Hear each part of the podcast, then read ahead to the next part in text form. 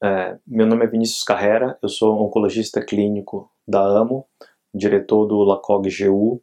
e sou autor do capítulo de próstata metastático hormônio sensível do MOC, Manual de Oncologia Clínica.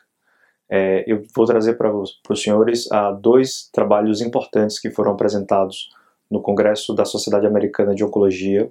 e eu falo aqui diretamente de Chicago, ah, dois trabalhos que vão certamente ah, mudar a prática clínica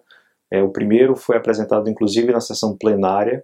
que é o estudo uh, ENZAMET, apresentado pelo Dr. Christopher Sweeney. Uh, foi um estudo internacional colaborativo de fase 3 que avaliava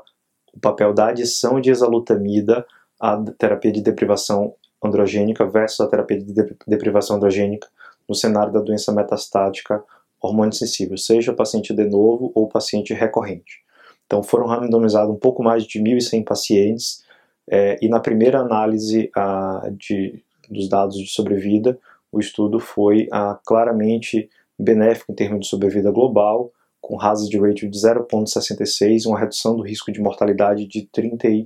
34%, com P altamente significativo, e a maioria dos subgrupos ou, houve um, um benefício uniformemente distribuído.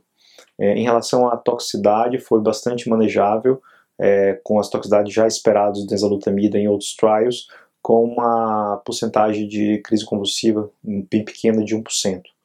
Então, a, esse estudo é, coloca mais uma opção terapêutica no cenário da doença metastática hormônio sensível, que até então a gente tinha a aprovação do abiraterona com, com estudo Latitude e a docetaxel com o estudo Charted, também apresentado pelo Chris Sweeney há uns dois ou três anos atrás. Então, outro estudo importante foi o estudo Titan, que no mesmo cenário ele avaliou a adição de apalutamida mais ADT versus ADT,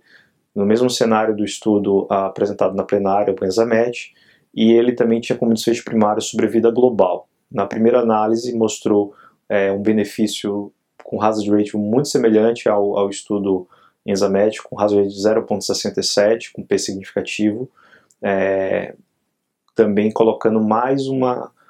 uma opção terapêutica que agora soma-se quatro: docetaxel, abiraterona, apalutamida e enzalutamida nesse cenário. A gente não tem estudo head to head para saber qual é a melhor opção, mas certamente é, vai ter que ser analisado perfil de segurança, toxicidade e outros fatores. Chama atenção nesse estudo a alta taxa de hash,